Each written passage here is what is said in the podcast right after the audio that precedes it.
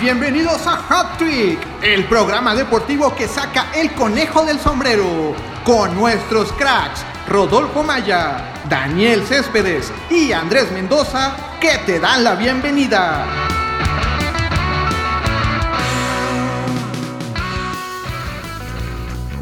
Amigos de Hack Trick? Los saluda Andrés Mendoza para hablarles de lo acontecido en la jornada 15 de este Guardianes 2020, donde América de último minuto prácticamente saca la ventaja, Cruz Azul vence a Chivas y los Pumas empatan ante Pachuca en el último partido de la jornada 15. Se encuentra conmigo Rodolfo Maya. Hola Andrés, ¿cómo estás? Muy bien, Rodolfo. También está con nosotros Daniel Céspedes. ¿Qué tal, Andrés? Rodolfo, un gusto nuevamente estar con ustedes y con todos nuestros escuchas. Pues bueno, comenzamos eh, hablando eh, del América. Continúan las bajas en este equipo. Sin embargo, actualmente están dentro de los primeros cuatro lugares de la tabla. Vencen a un Atlas mermado, sin embargo, ante la situación, pues parece que el resultado fue más que bueno para el América, ¿no? Y como, como dices, el América ganó al Atlas, pero no, no fue un buen partido, creo que fue un partido parejo. Creo que el América sí fue superior al Atlas, pero no lo pudo reflejar y hasta los últimos minutos fue que Jorge Sánchez pudo anotar eh, el gol que le dio la victoria al América. Creo que el América sigue teniendo problemas, no, no es un serio aspirante para mí al título, aunque, aunque sigue en los primeros cuatro lugares. Ahora salió Tigres y le gana con lo justo al, Atlas, que es uno de los equipos que están jugando peor en este Guardianes 2020, uno de los equipos que tal vez se va a quedar fuera de clasificación.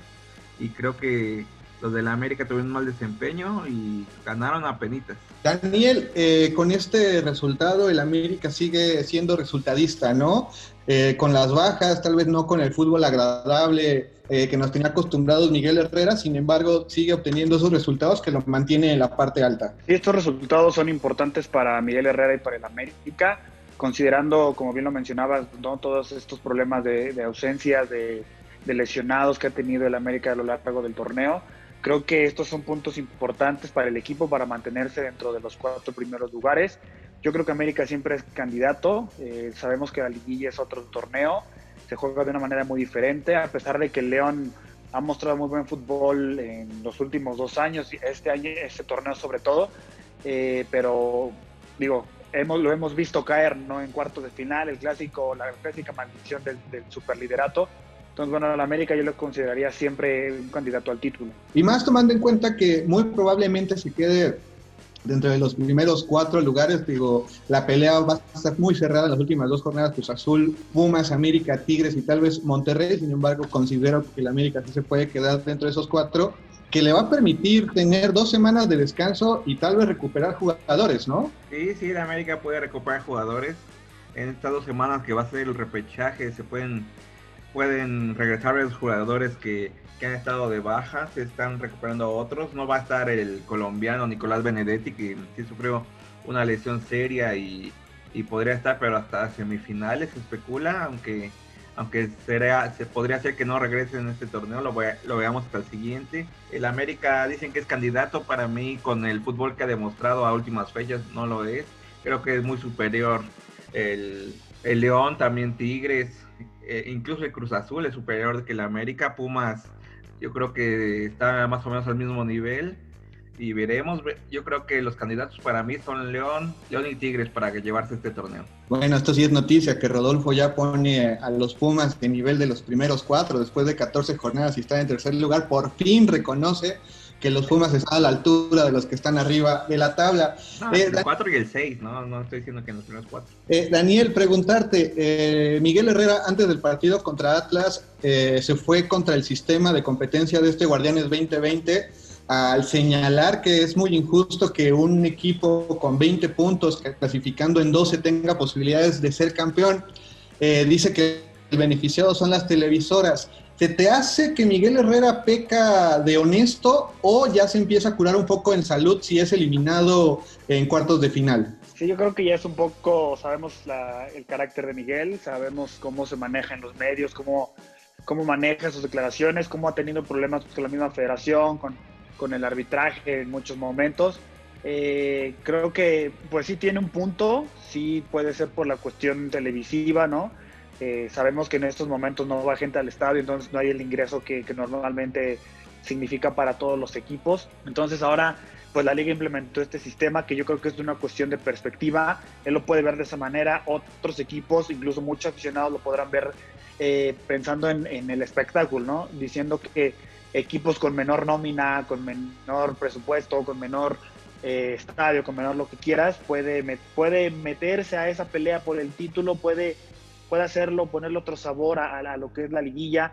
Entonces, bueno, yo creo que sí es cuestión de perspectivas. A mí tampoco me gusta el sistema, pero bueno, veamos cómo, cómo funciona eh, en un torneo tan atípico como este, ¿no? Ver, a mí también se me hace injusto que un equipo como, como Juárez, eh, que está en el lugar 12 o está en el lugar 12, pueda pelear con el lugar 5, eh, ¿no? Que, que, viene haciendo mejor las cosas. Pero pues todo puede pasar en ese torneo, ya veremos cómo se, se desarrolla y esperemos que esta idea de, de, la federación se quede únicamente en este torneo, esta edición Guardianes 2020 y que el siguiente ya transcurra de manera normal lo que es la liguilla. Rodolfo, eh, ¿consideras que el América sin las bajas que tiene sí sería un serio aspirante y tal vez le estuviera peleando a León en primer lugar, tomando en cuenta que ya con el empate de Pumas, León ya aseguró el primer lugar? No, no creo. Sí, sí ayudarían a la América, pero no creo que para tener el nivel que tiene León o los Tigres, para mí el América es un equipo que, que, ha estado bien en lo que cabe, pero no, no ha cumplido. Y no, no, estos jugadores creo que no reflejarían un mejor nivel de las Águilas. Creo que el América es justo que no esté en los primeros dos, aunque se podría meter todavía. Yo creo que se va a quedar a penitas en el cuarto, o si no, hasta se va al repechaje. ¿eh? Yo creo que será entre Pumas y el América los que no califiquen. Tigres ahorita es, es quinto lugar, pero yo lo veo jugando mejor que Pumas y América. Bueno, ya más adelante hablaremos del siguiente rival precisamente de los Pumas y que es, que es las Chivas que perdieron en casa 2 a 0 ante Cruz Azul con doblete del cabecita Rodríguez al 41 de penal y en el tiempo de compensación del segundo tiempo eh, un desborde se quita al portero eh, de Chivas y hace el 2 a 0. Eh, Daniel, otra vez cabecita y 10 más, ¿no? Sí, sí, todos los resultados indican que, que, cuando Cabecita anda, Cruz Azul anda bien y Cruz Azul gana, ¿no? Eh, lo recordamos con el partido, en el partido contra Tigres que falla el penal, pues Cruz Azul, Cruz Azul perdió. Esta vez estuvo más fino hacia la portería. Claro que tampoco había un gran rival, pero bueno, lo importante era que, que Cruz Azul ganara. Bien lo dijo Siboldi, ¿no? Que además de los tres puntos, lo importante es la cuestión anímica, la cuestión de recuperarse en el momento indicado. Me gustó esa dupla que hizo Caraglio, hizo, hizo un muy buen trabajo ahí. Nadie esperaba que Caraglio entrara de titular y, retuviera el balón como lo hizo. Aportó algo diferente a lo que lo hacía Santiago Jiménez. Creo que le complicó ahí a, la defensa de Chivas. Eh, jaló marca, ¿no? Este, estuvo ahí funcionando de poste. Cabecita bien en lo suyo, marca el penal. Eh, y luego, pues, un descuido ahí de la defensa de Chivas tras el segundo creo que Cruz Azul gana en lo anímico y bueno, pues ahora veremos cómo se, se desarrolla ante rivales también fuertes como son Rayados y Espuma. Eh, manteniendo eh, el tema con Cruz Azul, Daniel, eh, antes del partido, nuestro productor eh, Jesús Leiva anunciaba la alineación y le sorprendía que estuviera Cargario en, en lugar de Santi Jiménez. Eh, sin embargo, creo que también a, esta, este cambio atiende a la situación de la juventud de Jiménez y necesitabas alguien de experiencia en esa zona, ¿no? Tomando en cuenta cómo venía desempeñándose el Cruz Azul. Sí, creo que sí, y también por eh, lo que te puede aportar Caraglio. Siboldi nunca había apostado por utilizar estos dos delanteros de titulares, tanto a Cabecita como a Milton Caraglio, entonces ahora lo hizo, ahora innovó, incluso con la, con la entrada de Pablo Aguilar como titular nuevamente, ¿no? Desde febrero en el 11 titular. Eh, sí sorprende, a mí me sorprendió también al ver la alineación, pero le funcionó a Siboldi, le funcionó muy bien, eh, le generó el espacio que normalmente necesita Cabecita, ¿no? Para ser peligroso en el área. Creo que fue una buena apuesta y veremos si Siboldi repite esta alineación contra Rayados la próxima semana. Muy bien. Rodolfo, ¿qué le pasó a Chivas? La semana pasada decías que ganarle al Atlas era el de los mejores partidos que le habías visto al Guadalajara, que habían sido muy superiores al Atlas, a pesar de que casi los empatan al final. ¿Por qué Chivas no pudo ni siquiera eh, poner resistencia ante este Cruz Azul que tú Ah, también... No, no, no, Andrés. No, ¿cuál no poner resistencia? No, Cruz Azul sí fue superior a, a las Chivas, pero no los barrió en la cancha, no, no fue un equipo que apabullara al Guadalajara. No, Daniel muy desplecente dice que superaba a un rival inferior. No, Chivas le jugó al tú por todo el Cruz Azul. Chivas sí carece de contundencia. Macías tuvo una que, que falló no sé cómo, porque le puso medio gol a Antuna y, y la, la tiró al post, bueno, rozó el post y después se fue, pero no, Chivas no, no fue tan malo. Ah, Para mí el penal es dudoso, yo creo que el Chapo Montes toca primero el balón y después se lleva el cabecita, pero, pero creo que no, no, no era una jugada clara para que se marcara el penal. Y después el gol de Cruz Azul es ya, el segundo es hasta, hasta el tipo de reposición, un descuido sí de la defensa de las Chivas, lo tomó mal parado y es que cabecita mete el segundo, pero no, Cruz Azul no, no fue infinitamente superior a las Chivas, sí jugó mejor, pero no, no para nada se puede decir que fue una victoria contundente de, de los cementeros. Bueno, pero un rival, no puedes considerar un rival como Atlas. Tú te mediste hace una semana con Atlas y dijiste, no, pues es que es un gran parámetro, no sé qué. No, Bueno, pues ahí- ahí- ahí, yo dije este, que ganaran eh, convincentemente. Pues sí, pero pues no tenían rival. El Atlas toda la vida ha sido un fracaso y ahora te enfrentas a un rival, un verdadero sinodal y resulta que, que, que, que pierdes de esa manera. Y yo sí sé por qué falla Macías, pues porque simplemente trae la cabeza en otro lado, ¿no? No, Tu- de, tu de esa manera, tu no, entrenador, sí. tu, En tu entrenador sí fue Bucetich- superior, pero no de esa manera, no digas. tu Oh, entrenador el Cruz Azul Bucetich- fue mucho mejor que el Guadalajara, no. No, no, mira, ¿quién se quedó con los tres puntos y quién va en segundo lugar? Muy simple. ¿Quién está peleando por lugares de repechaje? Muy simple. ¿no? Ahora- entonces, Eh, me mencionas una que falla JJ Macías, pero de ahí en fuera, Chivas realmente no generó el peligro eh, que prometería esta alineación, estas nuevas Chivalácticas.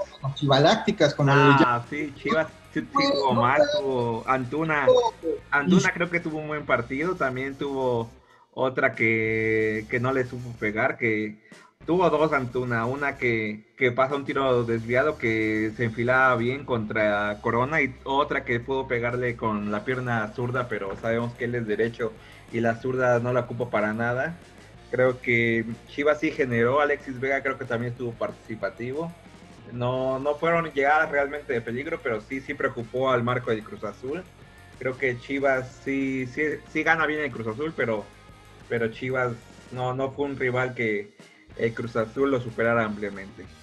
Rodolfo, te pregunto, ¿ves algún cambio con Bucetich, tomando en cuenta que con Tena posiblemente también estarían en el noveno lugar? O sea, ¿realmente Bucetich es o podría ser la solución al interior de Chivas? No, yo, yo no, yo no entendí que la salida de Luis Fernando Tena para mí fue injusta.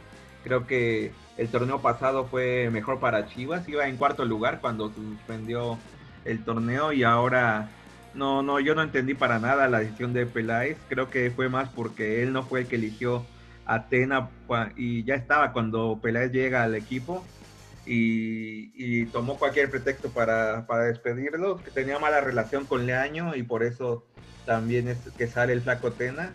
Y sí, Bucetich no ha sido un entrenador que le haya cambiado la cara al Guadalajara. En los primeros partidos tal vez sí se veía que podía mejorar, pero a últimas fechas el Guadalajara no ha mejorado, no es un club trascendente y creo que sí, Bucetich no, no ha podido hacer su trabajo como en otros clubes. Eh, ¿Consideran que por la trayectoria del llamado Rey Midas es por lo que en los medios todavía no le echan a él la culpa de lo que está pasando en Chivas al no poder revertir la situación? Porque me queda claro que yo considero que todavía tiene mucho respeto, mucho margen por lo que llegó a hacer hace más de 20 años con Tecos o lo que hizo con Monterrey, todavía con Querétaro al llevarlos a la final, que e- ese respeto es el que impide que sea señalado Bucetich como debería ser, por ejemplo, como lo sería en este momento Tena, que ya estarían pidiendo la cabeza por estar en un noveno lugar. No, yo, Yo creo, creo que, no es culpa de Bucetich, yo creo que también es el plantel que tiene. Es cierto que Peláez lo reforzó, pero también con jugadores que, que no, no tienen, no han sido los revulsivos que buscaba el Guadalajara. jugadores que se han quedado de ver. Creo que Antuna es el que mejor ha estado, después Angulo, pero el Chicote Calderón ha estado lesionado y ha tenido bajas de juego. Pero, y, pero no, no es culpa de Bucetich, para mí es culpa de cómo armaron el plantel los directivos. Pero al fin y al cabo, pues él es el que dirige al equipo, él es el que tiene que saber eh, cómo ajustar las piezas y no ha logrado el funcionamiento de Chivas. Creo que sí es responsable, por muy malo que quiera decir que ahora son los jugadores de Chivas, Rodolfo, eh, considero que él es el que tiene que, ponerlos en sus posiciones y si un jugador no está, pues a la banca y aquí parece que sí hay eh, Chivas sagradas en este equipo, ¿no? Que no las mueve. Sí, yo creo que no debería estar ya Brizuela. Brizuela ha tenido una baja de juego. Había sido un jugador que en los últimos torneos era el que mejor había estado. Ahorita no, no, para nada. El conejito no tiene un buen nivel. Creo que Antuna debería ocupar su lugar por la banda derecha. Y, y sí, yo creo que tal vez Macías debería también ir a la banca, pero, pero no hay otro jugador en la delantera por el que puedes estar, puedas cambiarlo. La Chofis López que entra 15 minutos y no hace nada, también ya debería salir del equipo. No sé qué, si Daniel esté de acuerdo conmigo. Sí, yo creo que, hay un problema de fondo en Chivas eh, en cuanto a la plantilla. Si bien, como dices Andrés Bucetich, no ha encontrado su once, no ha encontrado esa estabilidad que busca en el equipo. Eh, creo que también hay mucha responsabilidad de los jugadores, pues ellos son los que saltan al campo. Muchos de ellos han mostrado baja de juego desde hace ya tiempo. Eh, creo que más que otra cosa, yo creo que es culpa de, Ricardo Peláez, que, que, que, le, vendió un proyecto falso a, Mauri Vergara. Abrieron la cartera, la chequera y, compraron jugadores mal comprados. La verdad es que hay muchos jugadores que no se necesitaban. Creo que faltó formar un mejor proyecto en Chivas. Eh, se emocionaron con la llegada de Peláez, con las decisiones de Peláez. Recordemos el último torneo de Peláez en Cruz Azul, no fue el mejor la verdad es que él armó ese equipo y ese Cruz Azul eh, no anduvo para nada. Entonces creo que Chivas está pasando un poco por la misma situación. Lo que debería ser Chivas es apostar por la continuidad. Si ya está Bucetich, dejarlo, armarle un buen proyecto y que lleguen los jugadores que tengan que llegar y que se vayan los que tengan que irse. Ya los mencionaba Rodolfo, que él conoce bien las entrañas de Chivas. la Chofis, ¿no? Este, el conejito quizá también ya, JJ comer banca, ¿no? O sea, hacer una reestructuración del equipo, porque pues Chivas verlo en estos lugares, ¿no? Peleando un repechaje con una visión tan grande, pues, pues no le hace bien al fútbol mexicano, ¿no? Tener un equipo tan popular así, pues creo que no, no le hace bien a nadie. A mí me llama un poco la atención que somos eh, no aficionados a Chivas los que les sorprende o exigen más a, este Guadalajara, ¿no? Los, los hermanos como que sí defienden todavía un poco eh, las actitudes dentro de la cancha, que sí juegan bien. Sin embargo, eh, parece que las Chivas van a regresar a la liguilla después de dos años gracias a un sistema de competencia donde avanzan 12, porque en el de 8, es, hoy por hoy estarían fuera. Yo creo que sí, a las Chivas se les debe exigir. Es un equipo emblemático en nuestro fútbol y sí, no se les debe consentir para nada creo que sí han tenido ya cinco torneos para el olvido. En este sí van, yo creo que sí van a calificar, pero están fuera, pero por diferencia de goles, ¿eh? están empatados con Santos y con Pachuca en puntos. No es que el Guadalajara esté más abajo por tres, cuatro puntos, solo es la diferencia de goles.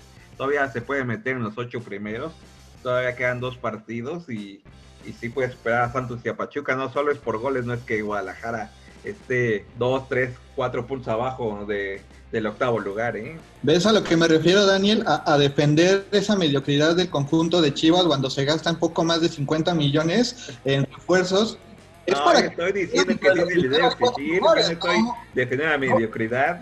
No, peleando el octavo lugar por diferencia de goles, que aún así no tener una buena diferencia de goles es de que ni en eso lo estás haciendo bien. Aparte te comparas, te comparas con rivales que han sido súper irregulares en el torneo, Santos y, Pachuca, ¿no? Pues qué, qué, qué, buenas referencias tienes para, para comparar a tus chivas. Yo creo que debes tirarle un poquito más alto y como dice Andrés, o sea, se gastó, se invirtió mucho dinero para que tus refuerzos estrella nada más no ande, ¿no? Que Chicote se lesione, que Angulo hay de dos, tres buenos partidos, que, que Antuna por dos, tres juegos ya se ganó toda la afición, o sea, pues no, creo que sí deben ser un poquito más exigentes con, con lo que tienen, ¿no? O no sé, digo, cada quien, ¿no? Sus aspiraciones con su equipo. Sí, sí, sí, sí, se le exige al Guadalajara y se gastó mucho dinero, sí, pero se gastó mal y se infló a los jugadores que vinieron en Necaxa. Se trae un, un lateral derecho de, Cruz Azul que nada más come banca. Yo no sé para qué trajeron a Madueña. También el otro de Necaxa, el otro defensa, Alexis, Alexis, no me acuerdo cómo se apellida.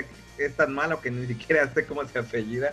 Sí se gastó mal y creo que sí se le debe de exigir al Guadalajara y no, no debe estar en octavo lugar, debe de, de aspirar a mucho más y, y sí, sí, sí, sí, te puedo decir que no ha tenido un buen torneo el Guadalajara. Y este, y este, este, armado, perdón, este armado pues es de Ricardo Peláez. Ricardo Peláez llegó con, con, con la vara muy alta y con la carretera abierta de Amaury Vergara. Tú tráeme a los mejores. Y sí, pues, ahí está. O sea, es, esto, este armado, esta compra que tú dices, este, inflada de jugadores, es culpa de Peláez por no saber negociar. ¿Tú crees que en Cruz Azul gastó tantísimo dinero como lo gastó en Chivas? ¿Tú crees que el Piojo se lo vendieron eh, como a Chivas se lo, hubiera, se lo hubieran vendido en 8 o 10 millones? No, por favor.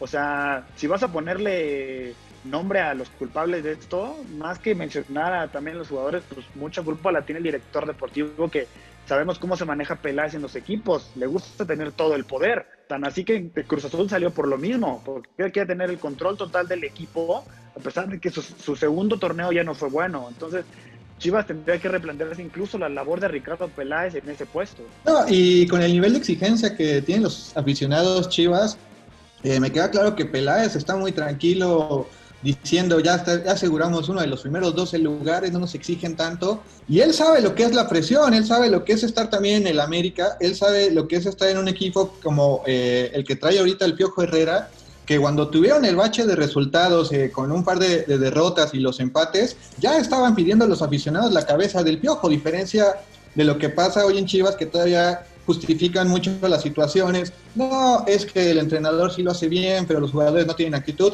No, es que los jugadores sí son buenos, pero pues hay que tomar en cuenta que estaban pensando en que se podían ir a Europa. O sea, los mismos aficionados son los que justifican el mal, el mal paso de Chivas. Creo que eso es lo preocupante. Como lo decía, creo que somos externos a Chivas los que les preocupa la situación y no a los mismos aficionados. Es tanta ya la urgencia de, las Chivas de regresar a una liguilla que ya eh, están aceptando lo que sea, aunque sea eh, el mismo repechaje, ¿no? Ah, sí, yo sí estoy exigiendo y yo sí estoy diciendo que ha tenido malos manejos, yo no estoy justificando. Yo sí creo que, que sí, el Guadalajara no, no, no merece estar así, que sí es un fracaso no estar en los ocho primeros pero no, yo no justifico y sí estoy exigiendo, Andrés. Eh, Rodolfo, el siguiente rival de Chivas es Pumas, que hoy empató en el Hidalgo a uno con, Pachuca con gol de Bigón al 22 y Eric Aguirre en tiempo de compensación del primer eh, tiempo lanza un disparo desde fuera del área, la desvía Iniestra y termina siendo gol. Un partido eh, de ida y vuelta, un partido donde Pumas eh, ya no fue tan eh, meticuloso, tan frío para buscar el contragolpe, fue un partido de ida y vuelta. Eh, la semana pasada tú venías con mucha confianza ante Cruz Azul, viendo el desempeño que tuvieron las Chivas, ¿qué podemos esperar de ese partido Pumas Chivas? Uh, yo creo que va a ser complicado para el Guadalajara, creo que, que Pumas es, un equipo que para mí hoy fue superado por el Pachuca en varios, en varios, en varios momentos Creo que sí Talavera contribuye y el penal que tira Víctor Dávila es el chileno lo tira horrible totalmente. Talavera sí lo para bien, pero Dávila es el principal culpable. Creo que, que tampoco va a ser fácil para Pumas. Creo que va a ser un empate o gana cualquiera por un gol. No, pues es muy fácil, ¿no? O gana o empata o... no, no, no. Yo creo que va a ser empate. Daniel, ¿consideras que Rodolfo ya empieza a considerar a Pumas que sí está en un lugar que merece eh, con los resultados que obtiene? Al fin y al cabo es un empate, pero ese de visita, que es lo que se te exige ganar en casa y empatar fuera. Sí, creo que ya, como sigue contra Chivas, yo creo que ya lo empieza a ver como un rival fuerte para justificar ya una posible derrota ¿no? en la siguiente jornada. hablando, un hablando un poquito del partido de Pumas de, hace unos, momentos contra Pachuca, Eh, creo que sí coincido ahí con Rodolfo, que se, vio por buenos momentos Pachuca, incluso complicó a Pumas. Nada más que, pues, que Pachuca falló demasiado, el último toque le faltó. Yo creo que tuvo ahí para, para hacer el segundo gol. Talavera, la figura de Talavera influye bastante en el equipo. Creo que sí es parte primordial de, que Pumas se mantenga ahí en el, en el, tercer sitio de la tabla general. Y la, esa debilidad que yo creo que, le, que mostró, que, que, que sacó Pachuca de Pumas, es eso, ¿no? Que un Pumas volcado al ataque descuidó la parte de atrás y bueno, un equipo más certero, un equipo con delanteros más letales les hace el segundo o tercero y bueno, ahí se acaba la historia, ¿no? Cosa que pues, para fortuna de Chivas, digo, de Pumas, pues va contra Chivas, ¿no? Que JJ pues la manda a, la tribuna, ¿no? Y que Antuna pues también, ¿no? Al poste o al hombre. Entonces, pues realmente no, tiene, no van contra una delantera, una ofensiva muy potente. Entonces creo que pues Pumas se puede llevar el triunfo la próxima semana. Sí, creo que eh, las fortalezas de Pumas está en la contratación que hicieron este torneo con Talavera, creo que es el mejor portero de la, de la campaña y la contundencia, ¿no? Eh, en partidos anteriores no han sido, no habían sido tan ofensivos, sin embargo encontraban los goles, en ocasiones hasta les hacían el favor y un autogol. Y la otra ventaja que tiene Pumas ya de cara a la liguilla es que, bueno, contra León perdió, que ya es inalcanzable en la tabla, cierra contra Cruz Azul, que es el 2, con América, Tigres y Monterrey empató. Entonces, sí, los resultados contra los de la parte baja parece que Pumas sí los ha sabido sacar y obviamente eh, pensando que Pumas quede en cuarto lugar, pues sí, sí podría aspirar a semifinal, ya tomando en cuenta que en esa, en esa instancia se enfrentaría a un América o un Tigres, que obviamente eh, son en plantilla y en juego eh, superiores a los universitarios. Sí, bueno, pues Chivas, Chivas ahorita que está en los lugares bajos, pues es casi un rival a modo, digamos, para, para Pumas, ¿no? Para afianzarse ahí entre los primeros lugares. Pues bien dices, ¿no? Los rivales de, arriba, ¿no? Los primeros tres son los únicos que se le pueden complicar. Yo creo que no, yo creo que Pumas se lleva los, los tres puntos fácil contra, contra el, el, rebaño sagrado, ¿no? Entonces, eh, Chivas pues entrará con tumbos al repechaje yo creo que hasta ahí llegará, ¿no? Jugará el primer partido de, repechaje y esa será su fase su fase de liguilla, ¿no? Y pues a despedirse del torneo, ¿no? Dignamente, quizá. no, estás mal, Daniel, qué pronósticos tan tan, malos das Chivas. Chivas no va a ser un rival fácil para los universitarios. Este, le va a costar a los Pumas. No, yo no, yo, yo diría que va a ser un empate y no, no, para nada. Va, va a ser un rival fácil como no lo fue para el Cruz Azul, como no lo ha sido para el América, que sí, sí le ganaron, pero para nada fueron rivales fáciles. Y Pumas, Pumas creo que, que sí, sí le puede hacer daño a Guadalajara, pero no, no lo veo superior.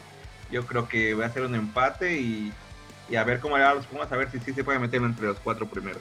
Bueno, después de 14 jornadas, ningún rival de, Pumas para ti eh, ha sido inferior a Pumas, sin embargo, pues los resultados dicen otra cosa. Oigan, eh, les cuento, eh, hoy, si terminara hoy el torneo y la liguilla fuera de 8, sería León Santos, Cruz Azul, Pachuca, América Monterrey, perdón, Pumas Monterrey y América Tigres. Creo que sería una liguilla más que buena, eh, sin embargo, eh, creo que el repechaje sí le va a echar a perder un poco, tomando en cuenta que, pues bueno, eh, Chivas es noveno, Toluca décimo, Necaxa onceavo y Juárez doce, lo cual pues obviamente modificará la forma en la que se enfrentarían en los primeros cuatro, bueno, los primeros ocho lugares, ¿no? Sí, creo que es una liguilla atractiva, creo que sí están los equipos que mejor han jugado en los primeros ocho. Y, pero sí, el Toluca viene levantando, ¿eh? sí pues le podría dar un susto a cualquiera. Necaxa también viene mejorando en su funcionamiento, creo que, que de los equipos que mejor ha estado en las últimas jornadas.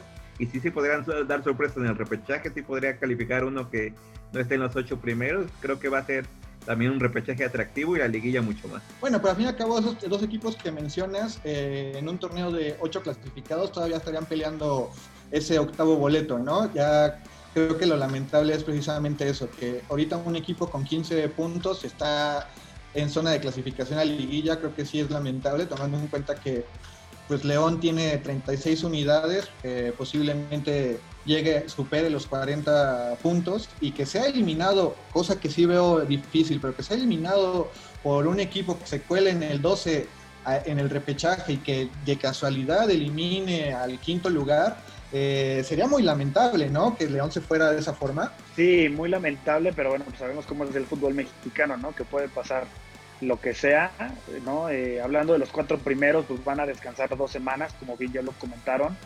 Algunos equipos podrán perder ritmo, otros quizá no, otros se adapten mejor a esta situación. Entonces, bueno, pues veremos, ¿no? Que según estos equipos de repechaje llegarán con al menos un juego más, ¿no? En estas dos semanas. Y, pues repito, en este, en este torneo, en este fútbol, en el fútbol mexicano puede pasar lo que sea y puede haber sorpresas. Yo imagino que va a haber alguna sorpresa, ¿no? De, alguno de esos, del, del 8 al 12 puede eliminar a los, a los que están arriba de ellos y bueno, meterse, ¿no? Y a ver hasta dónde le alcanza. Sí, Rodolfo confía que la Chivas sea una de esas sorpresas.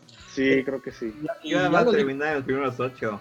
Ya, ya lo dijo Bucetich, ¿no? Eh, el consuelo es que no van a perder ritmo, van a poder seguir jugando al, avanzar al repechaje, que ese es un muy buen consuelo para todos los Chivas es una declaración lamentable, no es un buen consuelo, es una declaración lamentable, es algo que no se le no, no puede decir un entrenador a Chivas, eso eso no no yo no me conformo y yo creo que mucha gente que va a Chivas también cree que se equivocó Víctor Manuel Bucetich. Está siendo optimista, está viendo el vaso medio lleno. Y... no, no, no, no.